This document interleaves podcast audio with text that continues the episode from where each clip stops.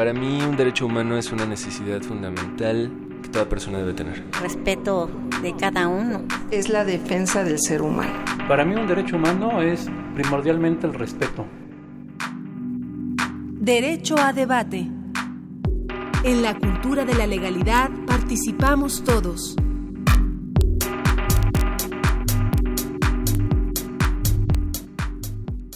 Hola, ¿qué tal? Muy buenos días, les habla Diego Guerrero y como cada lunes estamos en Derecho a Debate, en la cultura de la legalidad participamos todos.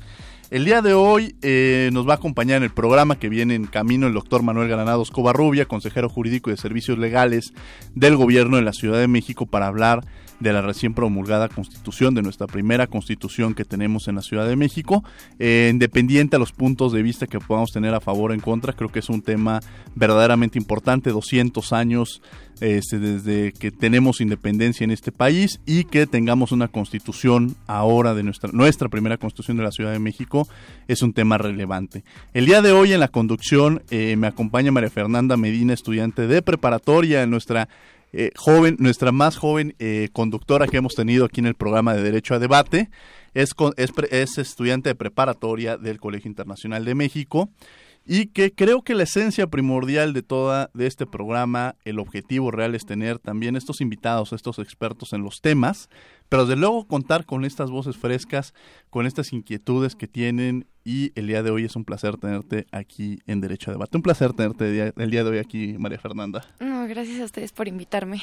Y bueno, platicamos con María Fernanda que tiene esta, antes de desde luego entrar a esta parte del programa, tenemos esta gran incógnita cuando estamos tomando una decisión este, profesional de hacia, dónde dedicarnos, sobre todo en los últimos años de, de la preparatoria. Y bueno, estás en ese camino de decidir entre dos ramas muy interesantes, que es el derecho y precisamente las comunicaciones, que no están alejadas una de otra, como lo podemos ver precisamente en este programa, Fer. Pues mira, la verdad es que sí me interesaría mucho dedicarme al derecho, al igual que las comunicaciones. Yo no sé muy bien más o menos por dónde irme, pero pues por lo que me han platicado creo que el derecho es primordial para cualquier este carrera a la que te puedas dedicar ya que abarca muchas ramas en ese aspecto. Sí, sin lugar a dudas, y genera esta, esta eh, complica, vaya, el tomar este tipo de decisiones, porque es una decisión de vida. Sí. O sea, al final es un tema de, se vale también el camino de pronto agarrar y decir esto me gustaba más que otro, o se vale regresar a otra de las áreas. Entonces creo que, creo que tenemos este, además mucho talento que seguramente la decisión que tomes va a ser la indicada, Fer. Sí, eso espero. bueno, eh, estamos, como les habíamos comentado el día de hoy, tus derechos en breve por, por circunstancias ajenas a nosotros no las podemos transmitir, pero a lo largo de la semana en, eh, tuvimos varios temas importantes en, en materia eh, de derechos humanos. Precisamente el presidente de la comisión la semana pasada estuvo en Seattle tratando diversos temas, sobre todo en el tema de migración. El tema de migración es un tema que hay que cuidar, que hay que trabajar. Las políticas migratorias que se han establecido principalmente en el caso de Estados Unidos nos lleva a una serie de reflexiones y de pensar de los trabajos que se deben de empezar a realizar como país, la protección a nuestros migrantes eh, y que de alguna manera estos son los trabajos que debemos de empezar a llevar. Como sociedad tenemos una gran responsabilidad y como instituciones creo que también la, tenemos y bueno, la comisión está emprendiendo diversas campañas y diversos trabajos eh, y esta reunión que haya tenido el presidente tiene una gran relevancia sobre qué va a hacer eh, tanto la Comisión Nacional de Derechos Humanos como la propia Universidad Nacional Autónoma de México para apoyar, respaldar a aquellos estudiantes, personas que se encuentran en Estados Unidos ante unas situaciones complejas y difíciles en este nuevo gobierno, ¿no? Pero bueno, Fer, este, ya vamos a empezar a hablar un poco de la Constitución. Le diste una revisada a la misma, ¿no? Este sí. ¿Cómo la viste? pues la verdad es que de los temas que, que vengo aquí a preguntar, para dejar más en claro esto, hacia los estudiantes y hacia pues las personas de mi edad. Este, me interesaría mucho, bueno, me interesa mucho saber acerca de de lo de la legalización de la marihuana, este, también lo de la plusvalía, que creo que es un tema muy importante y creo que eso nos tiene que quedar muy claro a todos. Claro, y el tema de este tipo de instrumentos como esta constitución tiene una gran relevancia y esta gran relevancia radica en el hecho de que, de que no solamente es que se haya promulgado esta constitución, sino el trabajo que también hizo Fernanda de conocerla, estudiarla, eh, encontrar los puntos que nos generen una duda para poder trabajar en la misma, ¿no? Sí. Entonces, qué bueno que has hecho esa tarea y que además es una tarea que todos como, como mexicanos, independiente a la profesión que nos dedicamos, vivimos en un país como México, vivimos en una ciudad como la Ciudad de México, en donde tiene una gran relevancia que la trabajemos, la conozcamos, la estudiamos y podamos criticarla y también encontrar los puntos favorables. Como yo decía al inicio del programa, tiene una gran importancia que tengamos una constitución en la Ciudad de México, pero para ello, bueno, eh, nuestro invitado, cuando en, en unos minutos tendremos en comunicación, nos platicará sobre este tema. Eh, antes de, iniciar, como les habíamos platicado, el 5 de febrero, se promulgó la primera constitución de la Ciudad de México. Eh, se dice que se caracteriza por ser intercultural, pluriétnica, plurilingüe y que asume el respeto a los derechos humanos. Se ha hablado que es una constitución progresista y cuando hablamos de una constitución progresista es que precisamente ha tocado diversos temas que estaban en, que se han estado en la agenda nacional y que precisamente ahora a raíz en la Ciudad de México se vienen tocando a, la no violencia, a la función social, a la democracia eh, directa, a la igualdad sustantiva, a la dignidad del trabajo, el acceso a la justicia y el, al medio ambiente. Eh, cuenta con 71 artículos y entrará en vigor el 17 de septiembre del 2018 con los respectivos eh, artículos transitorios que representa esta constitución. Eh, vamos a ver, le preguntaré a mi productora, ¿tenemos a Manuel ya en la línea o cómo vamos? Ok, bueno, estamos ahí esperando que podamos tener este enlace con él, que además, bueno, desde luego viene en camino para tenerlo también aquí en cabina. Y bueno, esta constitución de la Ciudad de México nos lleva y nos arropa diversos temas, el tema también del medio ambiente. Y antes de entrar con Manuel, pues más bien le preguntaría estas dudas que te surgen a ti, Fer. Eh, eh, tú mencionas el tema de la marihuana. Creo que son temas que han estado en la agenda y que además nos obligan a, tener quizá una postura, a tener una posición respecto a los mismos. Tú como estudiante, pues además, además joven que vive a día este tipo de, situaciones, ¿cuál es tu posición respecto a los mismos? Pues la verdad es que como no, nos ha quedado muy claro eso a todos, algunos dicen que sí la van a legalizar, otros que no. Eh, queremos saber en qué de qué manera la van a legalizar, si este va a ser para uso médico o también para un uso recreativo. Entonces sí, pues sí nos gustaría este saber para cuáles son los motivos por los cuales la van a legalizar. Sí, cuál, es el objeto que tiene el mismo, ¿no? Sí. Exactamente, y creo que eso eso tendría una gran relevancia para también entender y conocer hacia dónde vamos eh, como sociedad. Habla también sobre el, matrimonio igualitario, esta constitución, ¿no? Sí. No sé si lograste ver también esta parte que creo que es importante. Hay dos elementos importantes en el matrimonio y que ha sido la gran discusión que se tuvo en la Suprema Corte de Justicia de la Nación, que la Comisión Nacional de Derechos Humanos en su momento emitió una recomendación y en la cual eh, uno de los puntos centrales es precisamente entender, uno, que el matrimonio no se tiene que generar exclusivamente entre hombre y mujer, o sea, entendemos el matrimonio que puede darse hombre-hombre, mujer-mujer, así también rompe con este esquema y lo establece esta propia constitución. Y un elemento también muy importante que es con no, no tiene el objeto de la procreación. Y cuando yo hablo que no, no tiene este principio de la procreación, hablamos, por ejemplo, de matrimonios de personas de la tercera edad que buscan unir sus vidas, pero que no necesariamente aspiran a tener, a procrear, ¿no? Entonces son algunos puntos centrales que tiene esta constitución, ¿no, Fer? Sí, sí. ¿Qué otros, qué otros puntos consideras tú eh, que vale la pena retomar? Pues, este, con respecto también a lo de las delegaciones, em, y creo que también otro punto muy importante sería em, lo de la eliminación del fuero. Este, creo que es algo de mucho interés para la sociedad y es algo muy importante sin lugar a dudas son, son puntos cardinales que nos llevan a eh, pensar y reflexionar en torno a este tema. Me parece que vamos a tener en la línea, vamos a empezar la entrevista eh, con el consejero jurídico eh, de la Ciudad de México, consejero jurídico de Servicios Legales del Gobierno de la Ciudad de México, el, doctor Manuel Granados Covarrubia. Voy a leer una pequeña síntesis curricular de él, es licenciado en Derecho por la Universidad Nacional Autónoma de México, Cuenta con una especialidad en Derecho Constitucional y Administrativo por la UNAM, es maestro en Dirección y Gestión Pública Local por la Universidad Carlos III de Madrid y maestro en Derecho por la UNAM. Es doctor en Administración Pública por el Instituto Nacional de Administración Pública y doctor en Derecho por la Universidad Nacional Autónoma de México. En ambos doctorados obtuvo la mención honorífica.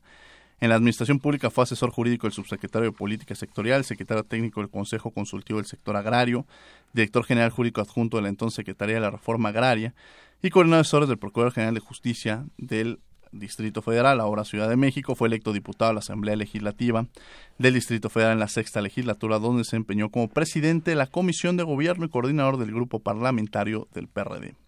Catedrático de la Facultad de Derecho desde hace 11 años, en julio del 2015 Miguel Ángel Mancera lo designó consejero jurídico y de servicios legales de la Ciudad de México. También se desempeña como secretario técnico del grupo de trabajo que ayudó al jefe de gobierno de la Ciudad de México en la elaboración del proyecto de la primera constitución. Y bueno, eh, es un placer, además debo decirlo a título personal, hace muchos años conozco a Manuel, este quien desde yo antes de entrar a la universidad tuve así como Fer, que está en preparatoria, iba de pronto a la Facultad de Derecho y conocí recién egresado a un joven que andaba muy activo en la Facultad de Derecho y que ahora en esa actividad que tenía la Facultad de Derecho y lo vemos ocupando un papel muy relevante en esta Ciudad de México. Un placer tenerte el día de hoy aquí en los micrófonos de Derecho a Debate, doctor Manuel Granados Covarrobia. Muchísimas gracias, como siempre un honor, Diego, eh, audiencia, de estar en los micrófonos, pues de eh, estar compartiendo con los universitarios y con la sociedad en general esos temas tan trascendentes como son lo de la Constitución de la Ciudad de México.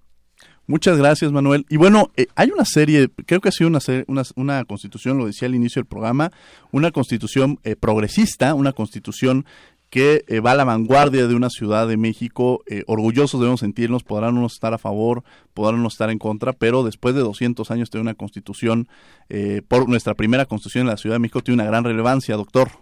Bueno, sin duda, justo esta trascendencia que tiene es porque eh, la última gran reforma política que tiene la Ciudad de México es en 1996, cuando por primera ocasión en 1997 podemos las y los capitalinos elegir a nuestros gobernantes. Es decir, que nuestra democracia pues, directa pues es muy joven relativamente y por ello también para nosotros es muy importante ese reconocimiento que se hace a la autonomía de la Ciudad de México y sobre todo pues a sus instituciones que se generen también condiciones distintas de avanzada en donde tenemos pues también propuestas muy claras, muy puntuales, que nos hacen también distinguirnos del resto de las entidades federativas. Ya se hablaba de temas tan esenciales de varios ejes, principalmente cuando se hace el proyecto eh, de la Constitución, se tuvo el acompañamiento de plataformas digitales a través de change.org, a través de la propia eh, Consejería Jurídica del Gobierno de la Ciudad. Tuvimos más de 500 mil participaciones a través de estas vías eh, con el uso de herramientas tecnológicas y que nunca en la historia, por ejemplo, de Change había tenido tanta participación un tema como el que ha tenido la Ciudad de México a través de su proyecto de constitución. Trazadas esas líneas, lo que primero decía las personas, pues es combatan la corrupción, que sea un tema o un eje fundamental.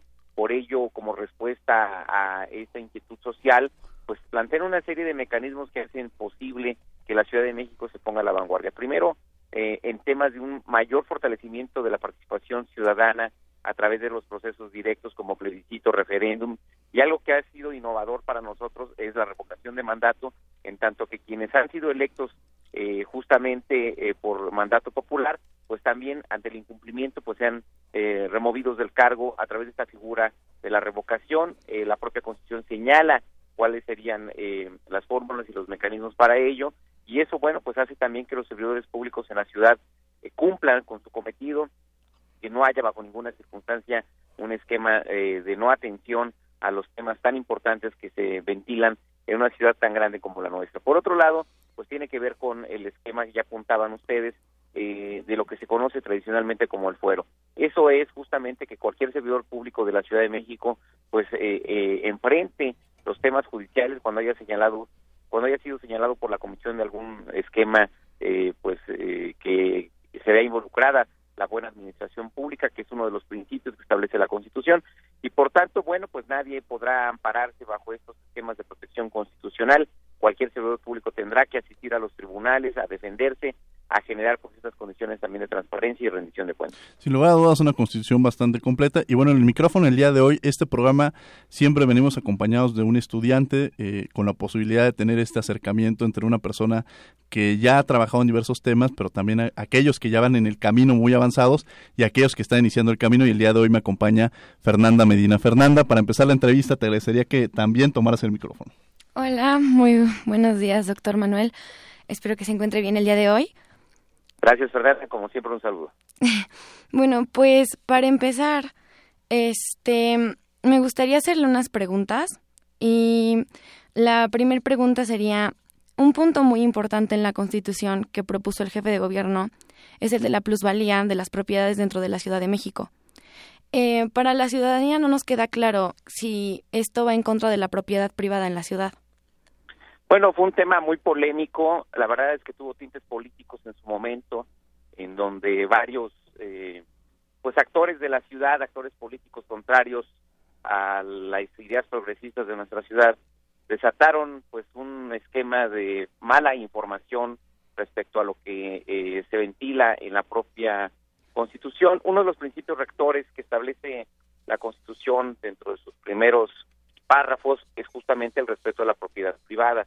La Ciudad eh, de México, dice la Constitución, asume como principio el respeto a la propiedad privada, entre otros grandes temas, también la preservación al equilibrio ecológico, pero en el caso específico eh, se dijo que se iba a terminar con la propiedad privada, que nosotros estábamos poniendo convertir a nuestra Ciudad de México en esquemas eh, con principios ideológicos como la Unión Soviética como Venezuela, y que este proyecto pues era francamente un bodrio que no podía tener vigencia, en fin, una serie de argumentaciones falsas que finalmente cada uno de esos argumentos se fueron cayendo por sí mismos.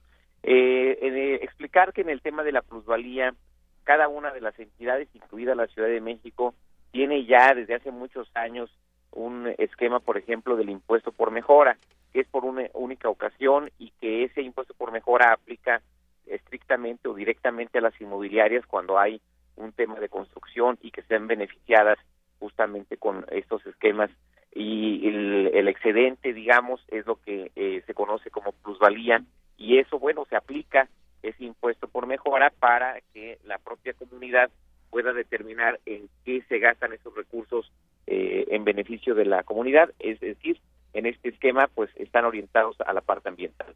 Por tanto, no hay bajo ninguna circunstancia esquemas ni de doble tributación ni sobre y sobre todo bueno que sean inconstitucionales porque recordemos que la Constitución de la Ciudad de México como cualquier ordenamiento no puede estar por encima de la Constitución Federal y la Constitución Federal pues establece también estos esquemas de la propiedad, los principios que deben de eh, ventilarse, deben respetarse y en ese sentido, bueno, pues está el reconocimiento de la propia propiedad privada. Sin lugar a dudas. Doctor, eh, en, antes, antes de empezar el programa, en la mañana que estaba con mis estudiantes de la Facultad de Derecho, quienes les mando un saludo, platicábamos de esta constitución que es, es una constitución que tiene una amplia gama de derechos humanos, derecho como la ciencia y la innovación tecnológica, el derecho al deporte, el derecho a la vida digna, los grupos de atención prioritaria, menciona eh, a los diversos grupos, niñas, jóvenes, personas, eh, en fin, eh, esta constitución es, podríamos pensar que es una constitución eh, mucho más garantista que la propia constitución eh, federal en términos de derechos humanos. Y una gran duda que ha surgido de pronto cuando hablamos de esta constitución y vemos eh, en términos teóricos, técnicos, el, proceso de, esta constitución, de los principios que él marca, cómo en términos financieros y en términos de recursos humanos podemos cumplir los mismos. Es decir, si contamos con todos los medios como Ciudad de México para poder llevar a cabo todo aquello que se plantea en esta Constitución. Bueno, en primer término, decir que nuestra Constitución de la Ciudad de México hace visibles los derechos que ya teníamos en nuestra ciudad, por ejemplo, el derecho a la Internet. Si tú vas a un parque, a un parque público en nuestra ciudad, la mayor parte ya tiene eh, eh, Wi-Fi gratuito, ya hay una conexión gratuita para sus habitantes, y lo único que hacemos es, pues, justo hacerlo visible hacer que ese derecho pues se transcriba en un ordenamiento como es nuestra constitución, por ejemplo, el, más alto nivel de salud pública, pues también tenemos eh, hospitales, por ejemplo, hospitales de las emociones, en donde eh, lo que se busca pues es justo que eh, evitar suicidios o evitar pues todo lo que tiene que ver con temas de depresión para nuestros jóvenes, para las personas adultas mayores, en fin, eso ya existe en nuestra ciudad, lo que se hace, insisto, es hacer visibles estos derechos y generar condiciones pues también de un reconocimiento total y pleno a, a lo que ya en nuestra ciudad hacemos. Por otro lado, pues eh, también esta gama de derechos que se establecen, pues tiene que ver con eh, una ciudad avanzada, una ciudad progresista, eh, los derechos, por ejemplo, a las personas de la comunidad LGBT, lo que tiene que ver con pues la niñez, hay un leyes, por ejemplo, de 0 a 6 años, en donde se generan condiciones de atención para este nivel de edad de las y los nuevos capitalinos. Y sobre todo bueno pues también lo que tiene que ver con eh, los bebés eh, todo lo que tiene que ver con los esquemas eh, pues también de protección a esta primera infancia. Eso ya se eso ya se venía haciendo en nuestra ciudad. Entonces lo que se hace bueno insisto es hacer visibles esos derechos. Perfecto. Fernanda Medina en los micrófonos bueno si en un momento dado se permite el uso de la marihuana dentro de la Constitución ¿Solo sería para uso médico o también para uso recreativo? No, nunca se plantea el uso recreativo. En este sentido, lo que se plantea es justo su uso para fines médicos, que no haya una penalización en términos, eh, pues justamente del Código Penal, para efecto de que no vaya a terminar en la cárcel alguna persona que con el esquema de uso científico o médico en este caso, pues eh, alguna persona pueda terminar en un proceso penal. Doctor, ¿este no sería un tema eh, federal? O sea, que le correspondería a la federación legislar en torno al tema de la marihuana y cómo, cómo le está arropando el tema eh, de la propia Ciudad de México. Bueno, en ese sentido lo que se hace es justo que ya como se planteó la iniciativa está en el Congreso Federal y será pues justo el Congreso Federal quien determine esta observación. Perfecto, muchas gracias doctor. Le pediría a, Fer, a Fernanda Medina que continuáramos con la entrevista. Eh, bueno, mi siguiente pregunta, ¿qué? Ah, tenemos... Viene llegando el doctor, tenemos al doctor Manuel Granados Covarrubia ya aquí en el estudio, eh, pero vamos a pasar... Eh, seguimos con la entrevista con el doctor Manuel. Doctor, un placer tenerlo de aquí en el, en el estudio de Derecho a Debate. Muchísimas gracias, Diego. Muchas gracias por esta entrevista. Contestando una de las preguntas que también me hacían, ¿cómo será el esquema de la aplicación de los derechos en relación al presupuesto. Hay cosas que ya están en nuestra propia ciudad, decía yo, pero adicionalmente la propia Constitución establece que tanto las autoridades legislativas, administrativas, judiciales, económicas, adoptarán esas medidas em, administrativas para que hasta el máximo de los recursos públicos de que dispongan se logre progresivamente la plena efectividad de los derechos reconocidos en la Constitución. Por tanto, pues también es una constitución de avanzada en términos de que se genera esta progresividad de los derechos, de que no pueden disminuirse estos eh, derechos que ya previamente han sido reconocidos en nuestra ciudad y por tanto, pues eh, por lo que hace los recursos, siempre se estará a que frente a cualquier crisis o cualquier situación se respeten en primer término el cumplimiento de los derechos fundamentales o de este catálogo y luego el resto de las políticas públicas. Sí, sin lugar a dudas, sí, eso tiene una gran importancia. ¿Por qué? Porque sería prácticamente eh, el no pensar, el pensar de esta manera de ponerles un costo a los derechos sería una situación lamentable, sobre todo en materia de derechos humanos.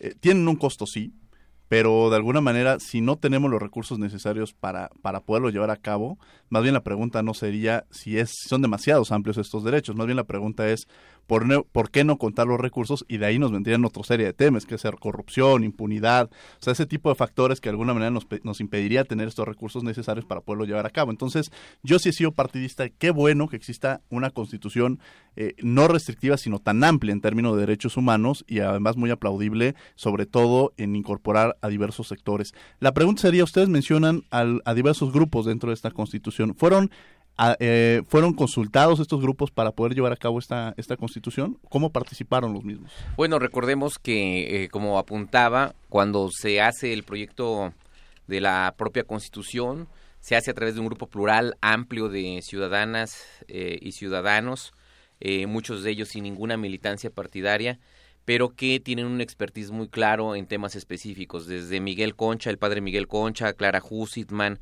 eh, en temas de derechos humanos, hasta eh, pues eh, representantes de comunidades de LGBT, como Lolkin Castañeda, Carlos Cruz, de eh, jóvenes que tienen que ver con esquemas de transformación social, hasta el propio director del Politécnico, o Juan Villoro, o eh, en fin, yo creo que em, temas tan importantes en donde todo este conjunto de personalidades hacen posible una, un proyecto de construcción plural, democrático, amplio, y luego con la utilización pues, de las herramientas tecnológicas, que tuvimos más de 500 mil participaciones, ningún proceso a nivel internacional había logrado esto con Change, eh, y bueno, eso hace también que eh, propuestas muy claras, muy puntuales, tuvieran más de 50 mil adhesiones o firmas, que son las que se traducen también aquí.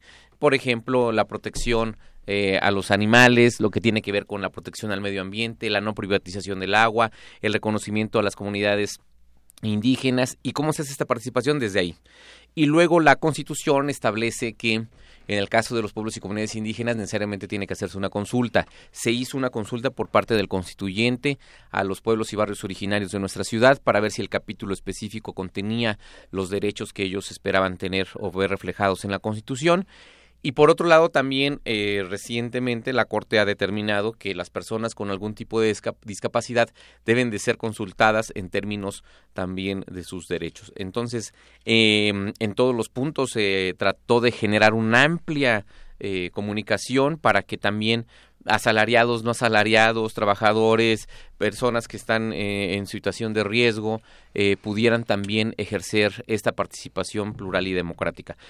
¿Cómo se construye la constitución en la parte política? Digamos, es eh, que eh, las reglas que se dieron fueron por mayoría calificada, ningún partido político podía tenerla, por tanto debían de ponerse eh, de acuerdo tres partidos políticos de los mayoritarios en nuestra ciudad para poder lograr una mayoría calificada. es una constitución legítima en términos de su aprobación, fue votado uno a uno sus artículos y por tanto tenemos la certeza de que las cosas han salido bien. Del proyecto original que presenta el jefe de gobierno, eh, el 90% ha sido aprobado en esta constitución.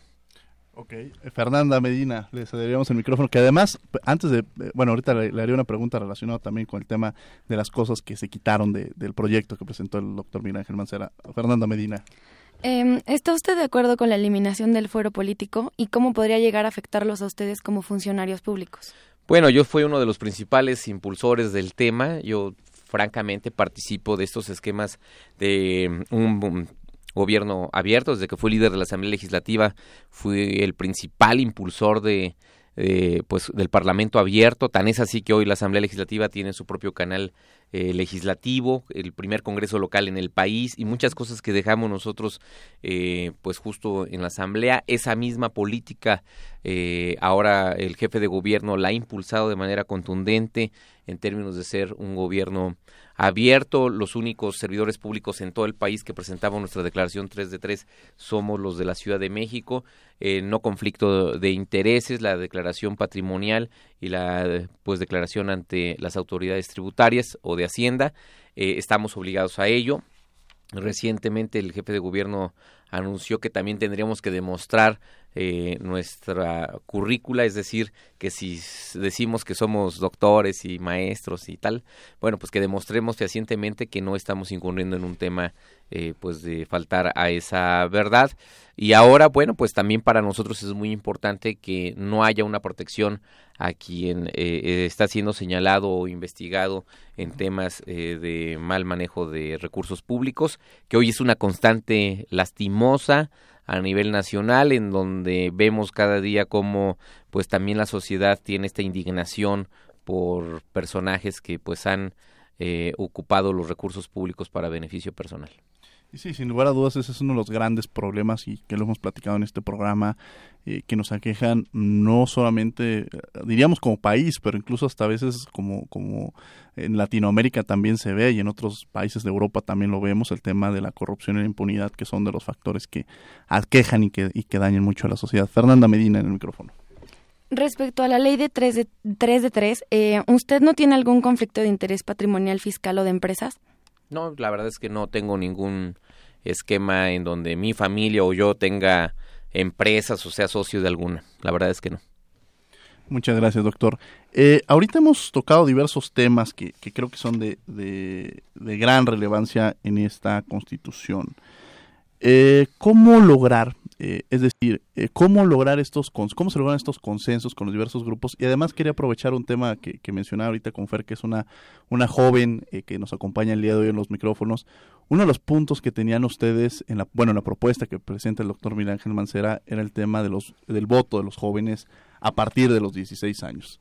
Debo decirlo y un poco crítico que qué lamentable que era la posibilidad, era, era un tema que podías haber estado ahí, eh, que era la oportunidad de, que, de reconocer también estos, a estos grupos, a estos jóvenes, que además muchas veces tienen una gran información, o sea, se pretende a veces interpreta que ellos no tienen la, la posibilidad de tomar una decisión correcta, cuando muchas veces la tienen, muchas veces están más informados y no depende tanto de la edad, sino de muchos otros factores. Doctor. Bueno, para mí también era un esquema que impulsé eh, desde el grupo redactor de que los jóvenes tuvieran esta posibilidad de voto desde los 16 años y ponía un ejemplo muy claro en torno a eh, lo que sucedió en Inglaterra eh, con el Brexit a partir de su permanencia o salida de la comunidad europea. Y entonces los adultos mayores dijeron pues salgámonos de la comunidad europea y los jóvenes dijeron quedémonos en la Comunidad Europea. O sea, quienes iba a afectar o no esa política pública en un futuro, pues es justo a las nuevas generaciones. Si hubieran votado los jóvenes de 16 años, seguramente eh, permanecerían en la Comunidad Europea. Como no tenían este derecho, pues justo mm, se quedó en ese esquema. Por eso creo que es tan importante que los jóvenes de 16 años tengan un esquema de participación, un siguiente nivel de reconocimiento en la participación democrática, en el caso específico de la capital del país, en donde tenemos varios procesos, por ejemplo, presupuesto participativo. Yo les decía, imagínense ustedes que eh, cada año se somete a consulta de la población si quieren o no eh, un parque o, o, si quieren una escuela o si quieren una biblioteca con el uso de esos recursos públicos. ¿A poco los jóvenes de 16 años no tendrían la capacidad para determinar o decidir qué hacer con ese presupuesto? En todo este fortalecimiento de la democracia, decía yo, plebiscito, referéndum, eh, revocación del mandato o en las propias elecciones locales, creo que los jóvenes pueden determinar el futuro de nuestra ciudad con una visión distinta, con una visión de avanzada, pero bueno, pues finalmente los grupos parlamentarios determinaron que no. Lamentable porque efectivamente el ejemplo que pone el doctor Manuel Granados en el Brexit es muy claro. En Colombia pasó lo mismo. Es decir, eh, si hubieran tomado el, el, voto de los jóvenes era muy diferente al voto de otro tipo de sectores, de las personas de mayor edad, y siempre lo que decían eran el futuro de nosotros de estar en la Unión Europea lo están tomando otros. Entonces, bueno, son de los temas que se quedan aquí. Vamos, estamos en 55 36 43 39. En Twitter estamos arroba Derecho a Debate. En Facebook estamos en Derecho a Debate para que nos manden sus opiniones y comentarios. Estamos con el doctor Manuel Granados Covarrubia y en el micrófono me acompaña Fernanda Medina. Vamos a escuchar, tenemos las notas de la semana en materia de derechos humanos. Estos son tus derechos en breve. ¿Qué pasó a lo largo de la semana en materia de derechos humanos? Escuchemos. Tus derechos en breve.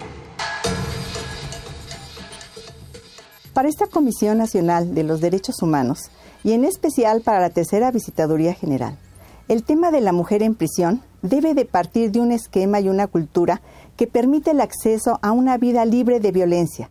La tercera visitadora general de la Comisión Nacional de los Derechos Humanos, Ruth Villanueva Castilleja, presentó en días pasados ante los medios de comunicación el libro Un modelo de prisión, criterios para un sistema orientado al respeto de los derechos humanos, en el que expertos y profesionales de diversas disciplinas conjuntaron sus conocimientos para presentar un modelo de prisión con perspectiva presente y futura, orientado al respeto de los derechos humanos.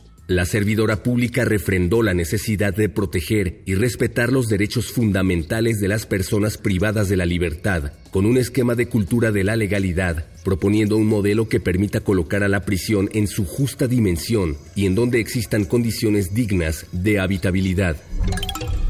Todos tenemos derecho a recibir una educación de calidad que contribuya al conocimiento de nuestros propios derechos y obligaciones, además de disfrutar sana, feliz y emprendedora, llena de metas y energía para cumplirlas. Niñas y niños mexicanos ejercen su derecho de participación en el décimo Parlamento 2017. Algunas propuestas que presentaron las niñas y niños legisladores tienen que ver con mejorar su entorno en las escuelas, en sus hogares y en sus comunidades. Por ejemplo, la creación de un número telefónico específico en donde puedan denunciar casos de violencia en su contra, de un comité y de un instituto, ambos infantiles, el primero que proteja los derechos de las niñas, niños y adolescentes, y el segundo que atienda a la población infantil y juvenil deportada inmigrante, a quien dijeron deberá brindársele atención médica, asesoría, albergue, alimentación y transporte para llegar a sus lugares de origen. Para prevenir la violencia en las escuelas, sugirieron llevar a cabo campañas de sensibilización sobre daños que genera el bullying, talleres en las escuelas para que la comunidad escolar dialogue, impulsar leyes que consideren un tratamiento adecuado para el agresor y el agredido, así como fomentar la inclusión y la no discriminación,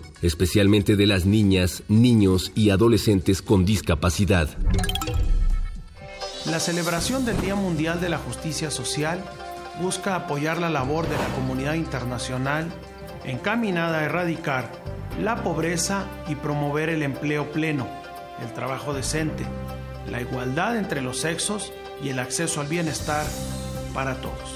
En la conmemoración del Día Mundial de la Justicia Social el pasado 20 de febrero, la CNDH hace hincapié en la persistencia de flagelos que impiden la generación y aplicación de políticas públicas adecuadas y suficientes para sacar de la pobreza a millones de personas. La CNDH exhorta a las autoridades y a los actores políticos y sociales a emprender acciones para impulsar una justicia social humanitaria que permita a las y los mexicanos el ejercicio de sus derechos humanos y libertades fundamentales, así como asegurar la cobertura de los satisfactores elementales para gozar de una vida digna y bienestar social. Gracias a su diversidad lingüística, México ocupa el tercer lugar en América Latina.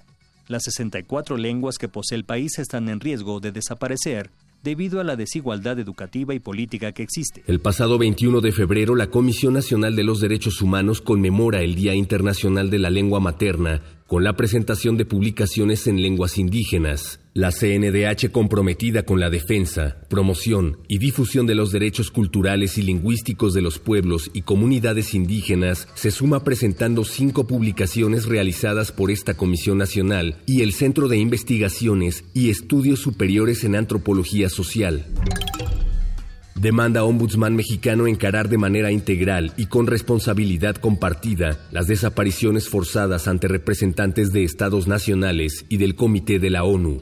Al hablar en la sede de las Naciones Unidas en Nueva York, Luis Raúl González Pérez dijo que este fenómeno constituye una forma compleja de violación de los derechos humanos. Exhortó a que las instituciones nacionales de derechos humanos trabajemos estrechamente con los estados, la sociedad civil y con los mismos titulares de derechos para alentar y asesorar a los estados nacionales en la ratificación e incorporación íntegras de la Convención en el derecho interno.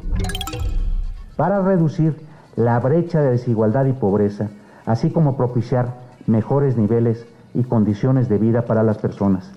Todas y todos tenemos derecho a vivir en un entorno de paz en el que contemos con condiciones razonables de seguridad que posibiliten el ejercicio y vigencia de nuestros derechos.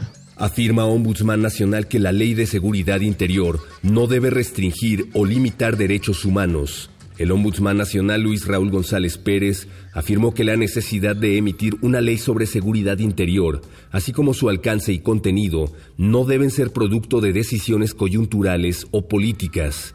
Al participar en la inauguración del foro Seguridad Interior, Seguridad Pública y Derechos Humanos, análisis de las iniciativas de ley de seguridad interior, subrayó que es indispensable que en el proceso legislativo se considere el alcance y sentido que en nuestro orden jurídico tienen conceptos previstos por la Constitución General, tales como seguridad nacional, seguridad pública, seguridad interior, así como alteración grave del orden público y fuerza mayor.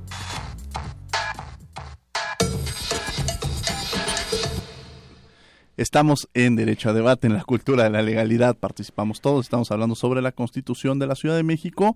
El día de hoy me acompaña Fernanda Medina en, en la conducción y tenemos invitado al doctor Manuel Granados Covarrubia. Le cedería el micrófono a Fernanda para que continuáramos con esta entrevista. Bueno, este, por último, quisiera saber respecto a los asesores de los asambleístas que realizaron la Constitución, cuánto y de dónde se les está pagando. Bueno, fue un tema muy claro de planteamiento que se hizo al principio con el Senado de la República, un convenio para que la propia Consejería Jurídica del Gobierno de la Ciudad se hiciera cargo de la parte logística de todo lo que tenía que ver con eh, pues los recintos donde se discutió alternamente esta constitución eh, y que bueno pues eh, hicimos un convenio con la Universidad Nacional eh, para estos fines y que el Palacio de Minería sirvió como sede para llevar a cabo estos trabajos. Por otro lado, ya el propio presidente, instalada la Asamblea Constituyente, Alejandro Encina, solicitó un recurso para este, estos fines de pagar a los propios asesores y fue la Asamblea Legislativa quien se hizo cargo de la parte administrativa y de pagarle a los asesores. Recordemos que una vez publicada la eh, Constitución de la ciudad, se disuelve la Asamblea Constituyente, duraron del 15 de septiembre eh, justamente hasta el 31 de enero de este año, que fue eh, fecha en la que fue su última sesión, digamos, y se disolvió la Asamblea Constituyente el 5 de febrero. Eh, muchas gracias, doctor Fernanda. Para que sigamos también con la entrevista, se diría para que continúe con sus preguntas. Eh, bueno, las delegaciones quedarán como alcaldías, provocando nuevos puestos políticos, mayor burocracia y más gente dentro del gobierno. Mi pregunta es, si esto sucede, ¿de dónde sacaremos el dinero para mantenerlo? Bueno, en el caso específico de los jefes delegacionales pasarán a ser ahora alcaldes o alcaldesas. En el caso de los concejales, que es la figura nueva que se prevé. Eh, eso quedará a cargo de las leyes secundarias, que justo ahora está trabajando la Asamblea Legislativa.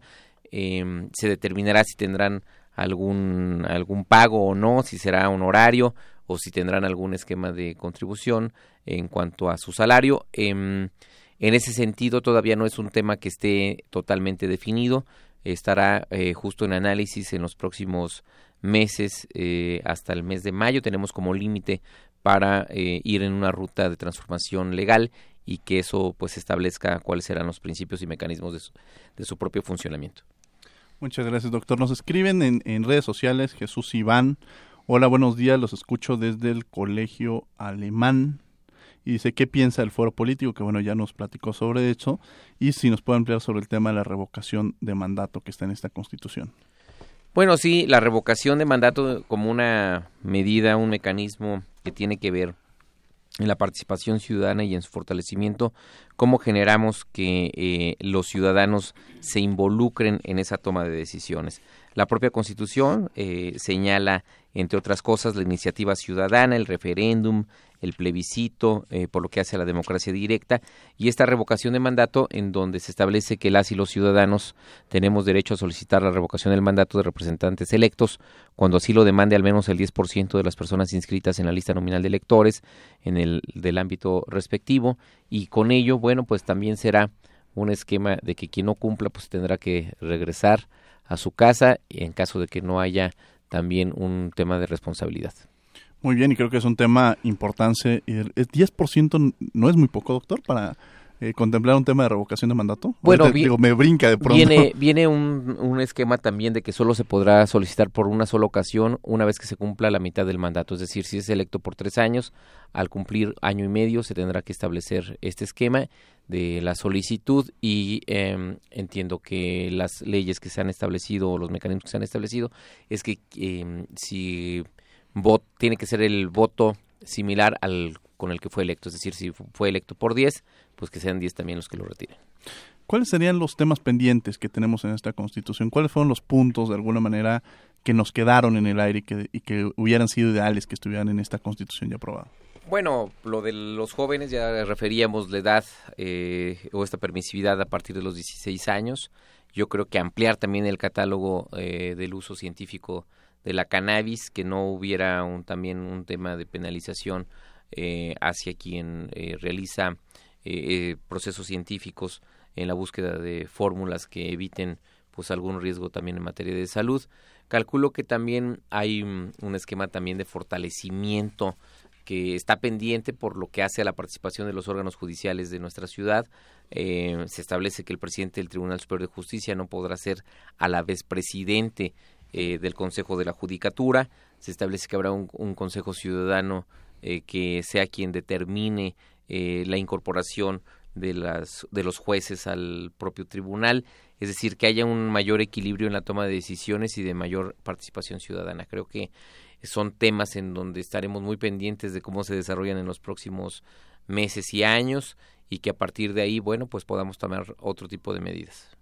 Nos preguntan también el tema de las alcaldías y el Congreso, si puede abundar un poco más también el tema de las alcaldías. Bueno, la Asamblea Legislativa que no tenía atribuciones, por ejemplo, para analizar eh, o legislar en materia de seguridad pública, procuración de justicia, combate a la corrupción, ahora habrá eh, pues justamente esta atribución pasará de ser Asamblea Legislativa a ser un Congreso local con todas sus atribuciones. Recordemos que la Asamblea Legislativa no tiene atribuciones también para formar parte del constituyente permanente. A partir de esta reforma, todas las reformas constitucionales federales pasarán también para la aprobación del Congreso de la Ciudad de México.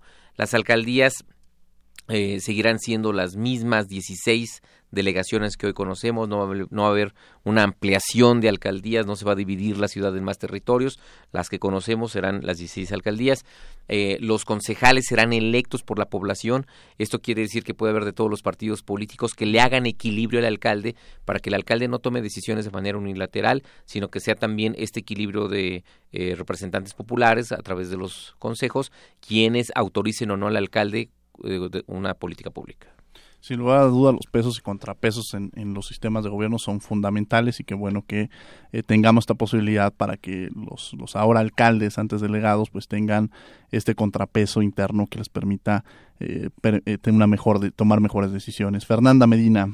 En conclusión, este, ¿cuáles son los temas pendientes en esta Constitución?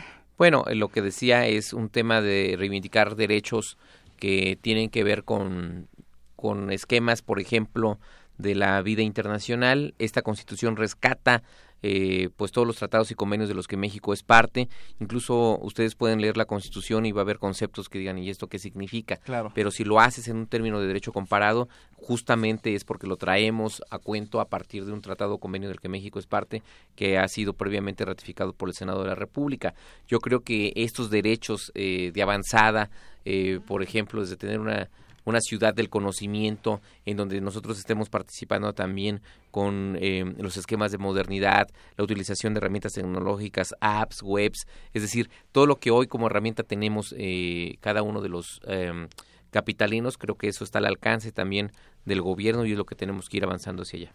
Estamos recibiendo preguntas del público. Eh, la revocación de mandatos nos da pie a políticas públicas populistas y no a largo plazo, nos pregunta Rebeca Pérez, de 36 años, de la delegación Gustavo Amadero. Bueno, finalmente todas las propuestas que se hacen son de avanzadas, son progresistas. Eh, pues yo, yo creo que al contrario, en la medida en que más mecanismos tengamos los ciudadanos para poder equilibrar la toma de decisiones. Yo creo que eso va a ser eh, una receta fundamental para los próximos años y sobre todo que nos tomen de ejemplo o de modelo en otras entidades, incluso en la Constitución Federal, para que eh, estos esquemas nadie bajo estas circunstancias quede impune frente a temas de corrupción. Sin lugar a dudas, nos quedan pocos minutos. Eh, ahorita seguimos recibiendo, de hecho, preguntas. me está llegando ahorita una a través de las redes sociales, que es Nada más que estoy tratando de abrir, pero bueno, eh, prácticamente antes de cerrar con esta pregunta me gustaría que nos diera algún comentario u opinión, mi querida Fernanda, para cerrar el programa. Bueno, pues mm, después de aclarar todas mis dudas y las del público, eh, la constitución que se va a llevar a cabo creo que em, este es es algo positivo para la sociedad y creo que es algo que nos va a servir eh, de mucho para, para poder seguir avanzando en ciertos temas y pues Fernanda, de verdad, muchísimas gracias por estar con nosotros aquí en Derecho a Debate. Nos llega, antes de cerrar el programa, una pregunta de Antonio Mateos Barrios. ¿Por qué se tomó la decisión de aumentar de 20 a 33 diputados de representación proporcional? ¿No elimina la decisión de los electores de elegir directamente a sus representantes? Yo tengo una posición respecto a la representación proporcional. Creo que es algo fundamental y elemental en todo sistema democrático. Fue un avance importante en 1977 en el ámbito federal, pero bueno, ese es mi punto de vista. Y si con ello se da prioridad a las cuotas de los partidos políticos, doctor. No, eh, fue una propuesta muy clara, no se aumentan los diputados. Actualmente la Asamblea Legislativa tiene 66 legisladores, 40 por el principio de mayoría y 26 por el principio de representación proporcional. Cuando se hizo una consulta, por ejemplo, José Waldenberg, pues que es especialista en la materia, dijo, a ver, yo creo que debe haber 33 eh, de mayoría y 33 de representación proporcional pura, que no haya lista A, lista B, y que, es decir, que el porcentaje electoral que tenga cada partido político sea el que se ve reflejado en la propia asamblea, en el próximo Congreso de la ciudad. No aumentan los diputados, solo se cambia eh, la forma de elección. Antes se elegían 40, ahora se van a elegir 33. Antes eran 26 eh, de representación proporcional, ahora van a ser 33. 33 por mayoría y 33 por representación proporcional pura, eh, sin mayor esquema de fórmulas y de eh, para evitar sobre representaciones o subrepresentaciones de los partidos políticos. Sí, sin lugar a dudas, precisamente eso nos permite la representación proporcional, es un avance importante en los sistemas democráticos que permite tener este esta representatividad de alguna manera de los diversos grupos que puedan considerarse en un momento dado minoritarios, ¿no? Eh, bueno, nos quedan prácticamente un minuto, doctor, nos gustaría que nos diera algún comentario, conclusión respecto a la Constitución, algún tema que le hubiera gustado, que le gustaría abordar para hacer Bueno, eh, decir que es una Constitución avanzada, progresista, que es modelo a nivel eh, nacional que hemos estado ya difundiendo en las otras entidades del país. En el tema electoral, eh, la uh, legislación federal permite reelecciones hasta por tres veces para completar 12 años, en el caso de la ciudad una sola vez, es decir, podrá ser electo y reelecto por una sola ocasión y no por tres veces como la, la ley federal. Son temas, digo, de avanzada que nos ponen pues también a la vanguardia en temas democráticos. Pues muchas gracias. Ah, le agradecemos al, doctor Manuel Granados Covarrubia que ha estado con nosotros el día de hoy en el programa de Derecho a Debate. Desde luego, Fernanda Medina, un placer haberte tenido el día de hoy aquí y esperemos tenerlo, tenerte de nueva cuenta aquí en los micrófonos, en la sesión que tomes, que va a ser la mejor en, tu vida académica y profesional. Eh, doctor, eh, de verdad ha sido un placer el día de hoy. Estuvimos en Derecho a Debate, en los controles técnicos tuvimos el día de hoy a mi estimado en la producción mi queridísima, eh, mi queridísima Jessica Trejo, a Ernesto en, los, en, en redes sociales, a Karina Méndez también en redes sociales.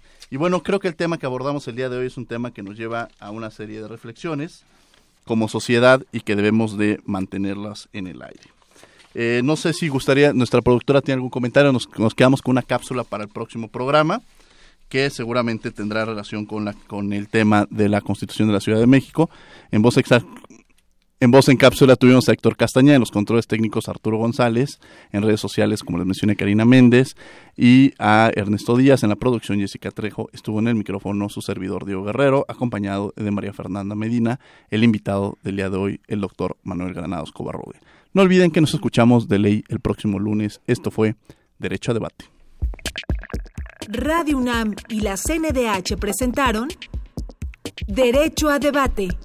En la cultura de la legalidad participamos todos.